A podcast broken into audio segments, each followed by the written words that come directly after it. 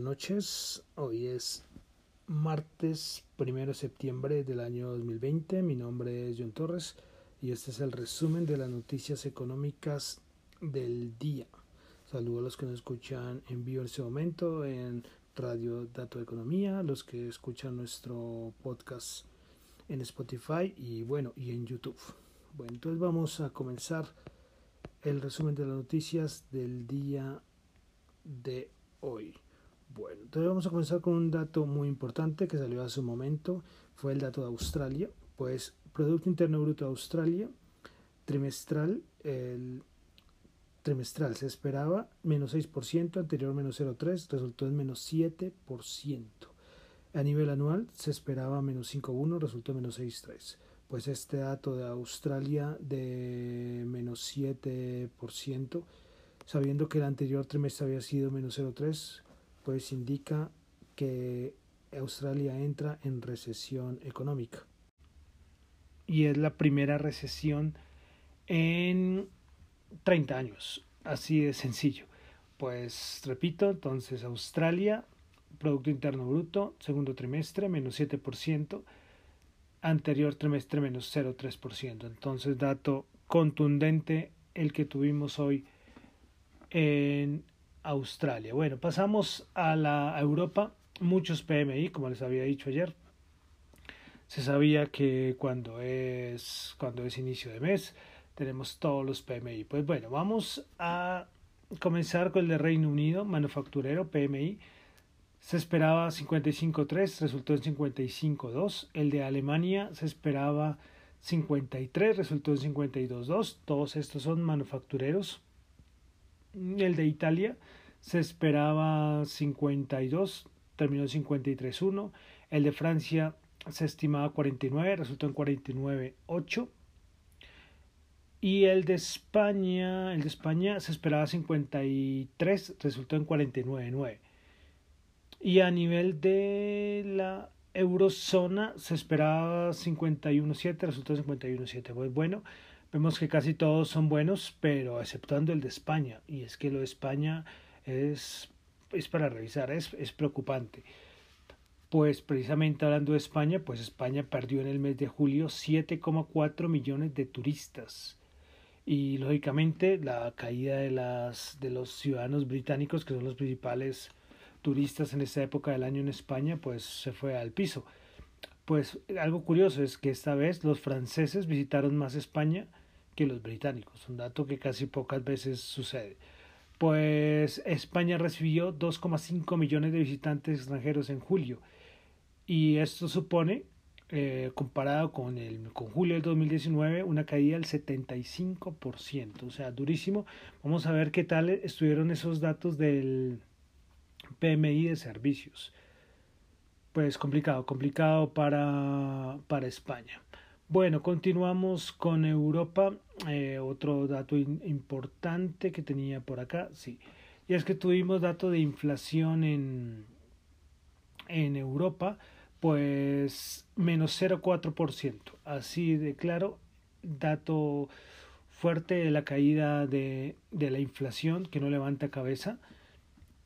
Eh, no sé hace cuánto la inflación en la eurozona en conjunto está negativo. Creo que, no sé, más de cinco años, supongo, tendré que revisar este dato, pero, pero dato, ya sabemos, una caída de menos 0,4% en inflación es que la demanda está totalmente, está mal. Lo que siempre he dicho de los malos datos de la inflación. Datos muy negativos es deflación y la inflación no es buena, no es buena porque es decir que la, que la demanda, que la demanda está mal, así de sencillo. Bueno, eh, continuamos, continuamos. Yo creo que por parte de Europa dejamos ahí ya con este montón de datos de, de PMIs. Bueno, pasamos, bueno, un dato antes de entrar a Estados Unidos, pasamos a Canadá, donde también tuvimos datos de PMI. El anterior mes 52.9 resultó en 55.1. Bueno, pasamos ahora a Estados Unidos. Pues el PMI manufacturero, Estados Unidos, 53 el anterior había estado como en 50, se estimaba 53.6, un dato buenísimo en Estados Unidos, menor que lo esperaba, pero mucho mejor al anterior. Pues bueno, previsión del Producto Interno Bruto del tercer trimestre en Estados Unidos, la FED de Atlanta, el anterior pronóstico había sido 28.9, este resultó en 28.5. Eh, bueno, lo de lo que todos los días tengo que decir, porque es que todos los días salen noticias, pero no se avanza en nada, y es todo el conflicto entre demócratas y republicanos por todo el paquete de ayudas para el coronavirus. Pues hace que una hora más o menos Nancy Pelosi, la de los demócratas, dijo que habló con Munichin, el secretario del Tesoro de los Estados Unidos, que es republicano, y pues que nada, que hay muchas diferencias y, y que la situación sigue igual. o sea, nada, si repito lo mismo de ayer, lo mismo de hoy, o sea, pocas cosas, muchas llamadas, muchas cosas, eh, pero nada, nada que llegan a, a, un acuerdo. Sigamos con Estados Unidos, eh, hoy Kolanovic, que es un analista muy conocido de JP Morgan, pues dijo, y me pareció muy serio, y recalco que el tipo es es una eminencia en JP Morgan, pues dijo que los inversores tienen que estar preparados porque para él, aunque él es analista económico, pero una opinión de analista político, pero bueno, dice que para él Trump va a ganar en las elecciones de noviembre. Lo dijo así de claro porque él, hay dos factores muy claves que él nombra que van a llevar a Trump a la reelección y es que lo de las protestas cada vez van a menos, cada vez pierden fuerza y que los datos de, de infección del COVID-19 también van para abajo. Entonces esto que va a convencer a los votantes para votar por Donald Trump. Así lo dijo. Eh, lo cual de cierta manera es cierto, es cierto porque los datos del coronavirus cada vez mejor, mejor y con su vacuna y lo dije creo que fue ayer, en, los, en las encuestas cada vez remonta, ¿eh? llevaba diferencias de 17 puntos y ahora está como a 6 puntos, que es de cierta manera nada para hacer una elección entre solo dos candidatos. Bueno, entonces veremos a ver si Kolanovic tiene, tiene la razón, aunque claro, vamos a ver qué quiere más el mercado. Yo, yo creo que alguna vez lo dije y es que si gana Biden, eh, tampoco creo que sea tan malo, tampoco, tampoco eh, porque por ejemplo él ha tratado, lo dije en su momento, lo de la guerra comercial, Biden no creo que, no es Trump, no es Trump, y yo creo que a los inversionistas esto tampoco no es que les suene nada mal. Y ya sabemos que es Trump para Wall Street, aunque con el riesgo, que yo sí lo he dicho, eh, con el riesgo de qué va a pasar después si Trump es reelegido con la, con la guerra comercial. Bueno, ahí queda la reflexión de Kolanovic. Eh, bueno, pasamos aquí a Colombia. Y Dios mío, se me olvidó un dato, pero mañana lo tengo. Ah, se me olvidó, se me olvidó. Dato de PMI en Colombia, creo que ya salió, pero no lo tengo para hoy. Mañana seguro lo, lo tendré. Me acordé en ese momento porque leí lo de investigaciones Colombia, es que hay investigaciones Colombia calculó que la economía colombiana crecerá al 5,5% en el 2021, luego de una caída del 7,5% para el 2020 debido al COVID-19 en las medidas de, aislamiento obligatorio, una caída del 7,5% para el 2020. Veremos a ver quién acerta.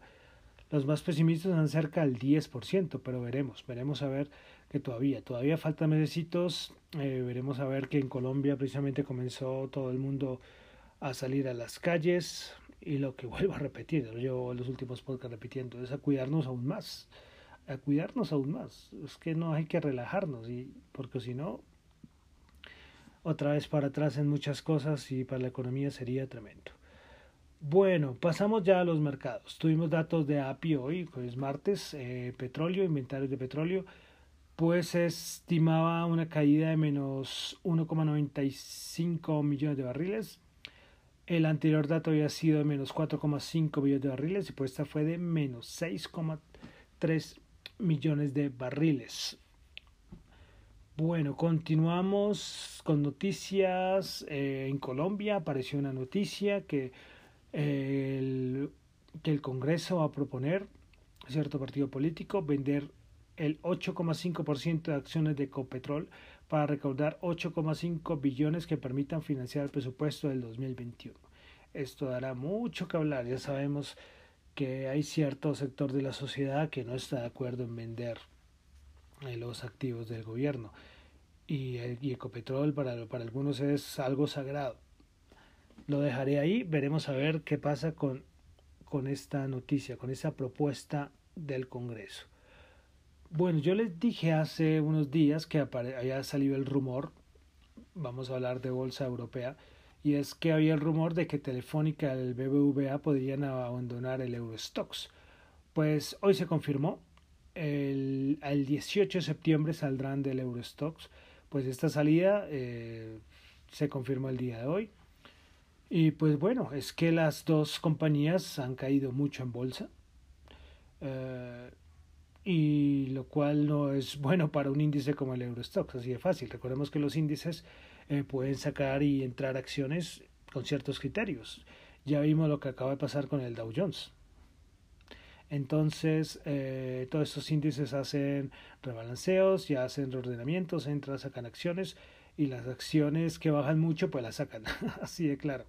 Y ellos sí son, estos índices, con mucho cuidado. Y pues claro, esto, esto es histórico, lo del Telefónica BBVA, no sé cuánto tiempo llevaban en, los, en el Eurostox. Y es una mala señal para el IBEX. Ya que hablábamos al inicio de qué mal está España, pues su bolsa tampoco va bien. Yo por ahí estoy metido también y uff, que no va, que no va, que no va el IBEX, de verdad. Eh, entonces, otro atacazo para, para el IBEX con esta noticia. Bueno, TikTok sigue, hoy salió, ayer tuvimos la noticia de todos esos vetos que está colocando China pues hoy Trump volvió a recordar que hasta el 15 de septiembre hay plazo para que se haga la negociación con TikTok. Más noticias, Walmart lanzó por fin su programa de Walmart Plus, ya lo habíamos dicho, lo había aplazado, que para competir con algunas cosas de Amazon Prime, que ofrece un servicio de cierta manera similar pues bueno, esto será, estará disponible a partir del septiembre 15. Eh, tendrá servicios como entrega eh, gratis en las ilimitada en varias tiendas, descuentos, bueno, muchas cosas similares a los que conocen los servicios de Amazon Prime. Eh, bueno, noticias de los monstruos que se mueven, que no paran de subir. Tesla, que ya después de su speed dice que va a salir a ofrecer 5 billones en acciones. No quieren perder su cuarto de hora. No sé qué va a pasar con Tesla, de verdad. Ya los, como lo que vale Tesla y su market cap ya es una cosa absurda, no para de subir. Bueno, eh, los bancos de inversión están esperando entonces las instrucciones para saber cómo va a ser esta venta de acciones. Y también tuvimos noticia, aunque no sé si al final confirmó Apple, y es que eh, Apple supuestamente ya pidió a todos sus proveedores y todo el asunto, pues que va a vender 75 millones de sus nuevos Apple, de sus nuevos Apple, de sus nuevos iPhone, iPhone 5G. Pues bueno, veremos a ver si, si esto se da, es un valor, unas estimaciones pues buenísimas de Apple. Eh, también que está preparando un nuevo iPad Air, un nuevo reloj, un Apple Watch eh, un nuevo home, HomePod speaker, bueno, un montón de artículos de hardware que está preparando Apple. Bueno, veremos a ver, pero estos son dos monstruos, Tesla y Apple, una barbaridad. Bueno, listo, ya pasamos entonces a los índices de las bolsas Vamos a comenzar con el Nasdaq 100 que subió 182 puntos, 1,5%, 12.292. El Nasdaq Composite también por allá arriba en records. Eh, principal ganadora Netflix 5.1%, JD.com 4.9% y Apple 3.9%. Principales perdedoras Liberty Global 6.4%, Mylan menos 5.3% y Quartz Retail menos 5.1%. Pasamos al Dow Jones Industrial que subió 215 puntos, 0.7%, 28.645. Principales ganadoras Walmart 6.2%, Dow Inc 4.7% y Apple 3.9%. Principales perdedoras Walgreens Boots 3, menos 3.3, Pfizer menos 2.4, ExxonMobil menos 1.2. Recordemos que estas ya van a salir pronto del Dow Jones. Pasamos al SP500, también récords.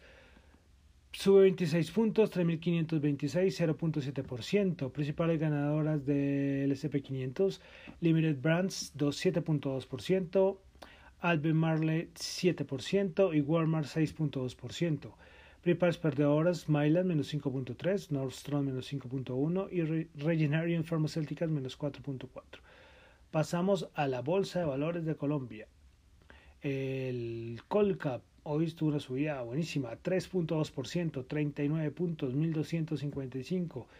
Buenas semanas, las últimas que hemos tenido en la Bolsa de Valores de Colombia en general.